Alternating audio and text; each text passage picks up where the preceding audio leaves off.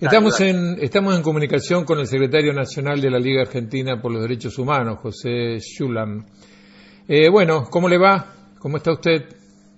Bien, bien, acá en cuarentena como en todo. cuarentena como todo. Bueno, muy bien. Eh, continúa el debate sobre la, sobre la escarcelación de personas que hoy están privadas de su libertad, eh, pero en, en principio es, este, bueno, esto no es nuevo, es, es poner en evidencia poner blanco sobre negro de las condiciones de hacinamiento en las Ay, cárceles. escuché mal, perdón. No, le decía que es eh, poner blanco sobre negro, ¿no? Las condiciones de hacinamiento en las cárceles.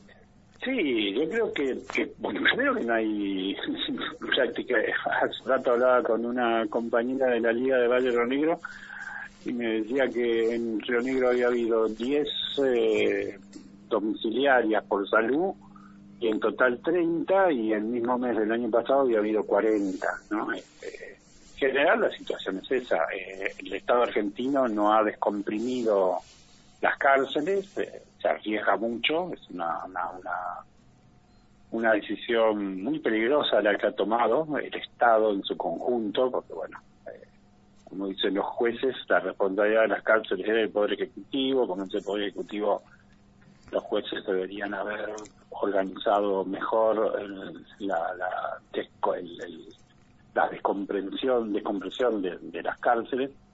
Pero lo cierto es que, bueno, y el Poder Legislativo calla, como casi siempre en Argentina nunca dice nada de nada.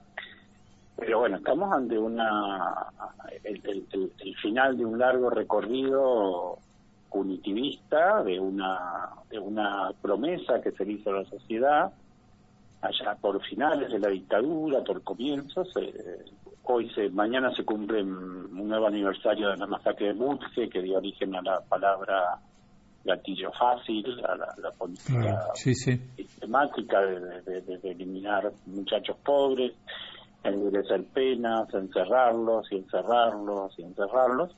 Y esa promesa se hizo, eh, digamos, se, se, se- se le dijo a la sociedad que matando a los chicos pobres habría una vida maravillosa para la sociedad. Bueno, el resultado no, no, la vida no es maravillosa en Argentina, los pobres no, no, no eran los responsables de los problemas eh, enormes que tiene la sociedad argentina y estamos ante un sistema penitenciario totalmente desbordado que no que no bueno no, no- se ha transformado en, en- en espacios de sufrimiento humano de degradación Ahora, hay, hay, hay varias cosas que han quedado en evidencia, más allá de lo que uno sabía. Es la situación de las cárceles, la tremenda pobreza que hay en el país y, por otro lado, la, la, la enorme precarización laboral. Ahora, ya consciente de todo esto, ¿qué hacer sabiendo que las cárceles, eh, ya ha sido demostrado, ha quedado demostrado en otros países, son un foco de infección muy importante? ¿Qué hacer en la emergencia?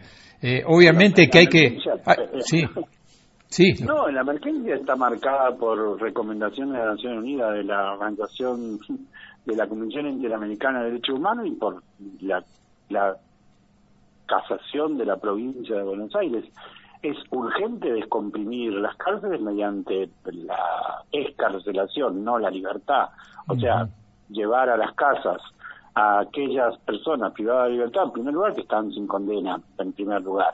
En segundo lugar, a los que hayan cometido los que llaman delitos vinculados a- al menudeo de la droga, este, que son más de la mitad de los presos en la Argentina.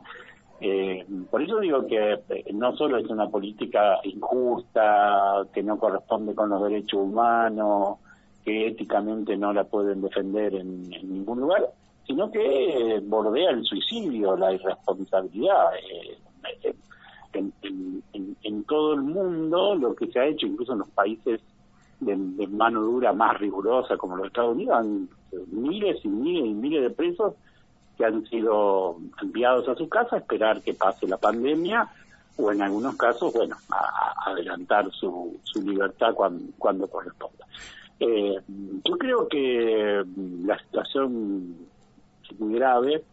Desde el punto de vista de que nos interesa los derechos humanos y las cuestiones de la ética y cuestiones profundas, eh, yo veo que estamos eh, observando la construcción de un humanismo selectivo, es decir, hay un discurso humanista por parte del gobierno nacional pero es un humanismo selectivo, es un humanismo que no incluye a los pobres de las villas miserias y no incluye a los pobres de las cárceles. Es muy peligroso porque en verdad no existe el humanismo selectivo. El humanismo se define por respetar los derechos y los valores de todas las personas, no importa su condición social, ni su lugar de nacimiento o su trayectoria.